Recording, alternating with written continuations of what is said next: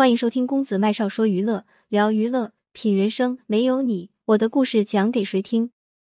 高晓松吐槽中国不要脸，主持人霸气回怼。那你为何不回美国去？二零二零年，高晓松在王丽芬主持的节目《在路上》。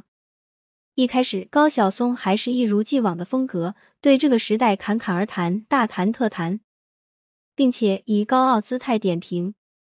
如今的中国，没人敢说真话，没人敢说真话的时代，就是最不要脸的时代。大概是实在看不下去了，主持人王丽芬霸气反击：“其实你是美国人，你有美国驾照，你有美国绿卡，你是美国公民，你完全可以不用生活在我们这个时代，你活得比我们都好，你可以回美国去。”高晓松显然没料到王丽芬会这么直接和犀利，眼神中明显有一丝慌乱。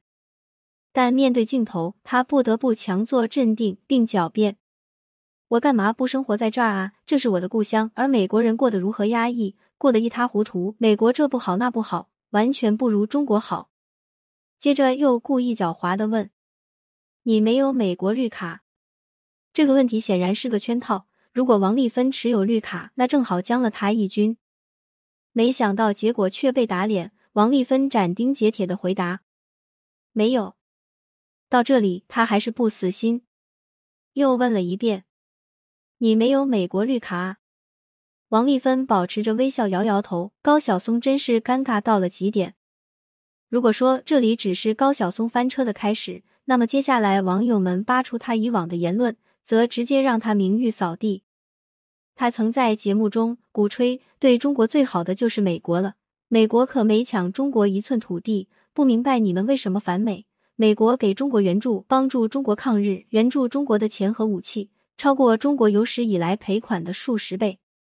这是什么狗屁言论？八国联军侵略中国，使馆被炸，王伟失踪，经济技术被围堵打压，这些好像都不存在似的，真是明目张胆的颠倒黑白。这些还不算，更严重的是他在靖国神社问题上的言论更为奇葩。某一年八月十五日。日本战败的这一天，高晓松去参拜了靖国神社，而且还大谈特谈自身感受，丝毫没有感觉有任何一点不妥。自然是能够留念的，这种人是家人。我爷爷、我的爸爸，便是进来祭拜他祖父、他爸爸的，那就是阵亡的吗？也不是战犯，这又是什么奇葩言论？难道他忘了，从一九三一年九一八事变到一九四五年八月十五日宣布无条件投降？日本对中国的侵略长达十四年，十四年间，日本在中国的行为令人发指，杀光、烧光、抢光的三光政策，南京大屠杀三十万人，用中国人进行活体解剖细菌试验，制造平顶山惨案等，数千万中国百姓流离失所，家破人亡，其中光伤亡的百姓就高达三千一百余万，抗日士兵死亡三百八十万人。而靖国神社是什么地方？它里边供奉的是侵略中国的甲级战犯。但凡对中国历史有一点了解，怎么能去参观？怎么还能发出那样混淆是非的言论？怎么对得起那些惨烈牺牲的战士？更不应该祭奠战犯，为他们申辩，真是无耻至极。更过分的是，在谈到郑成功时，高晓松信誓旦旦的说。他是最大的倭寇，他不是倭寇，就没人是倭寇了。郑成功是收复台湾的民族英雄，这个初中生都知道的事实，怎么到了他的嘴里却成了如假包换的大倭寇？高晓松这些心术不正的价值观，乍一看好像还好，但细品就会发现漏洞百出，颠倒黑白。当有网友揭露了这些粉饰的外衣时，那么愤怒也就顺应而生。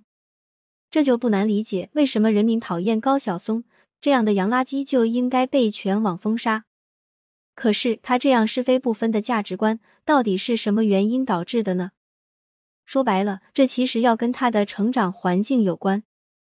众所周知，高晓松出生在北京的高知家庭，母亲张克群师从中国著名的建筑学家梁思成，父亲是清华大学的教授，舅舅是清华大学无线电电子系主任。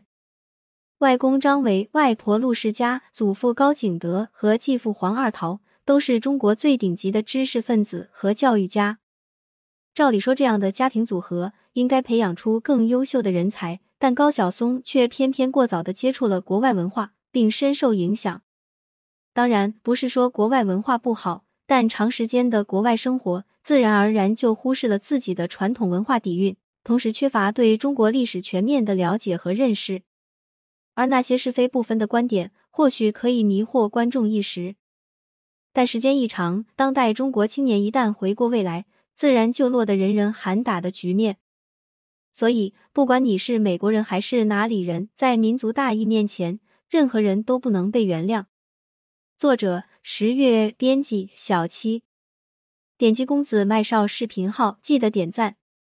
五，喜欢这篇文章，记得点个再看。并把公众号设为黄色星标。今天的分享就到这里，麦少非常感谢您的收听，我们下期再会，不见不散。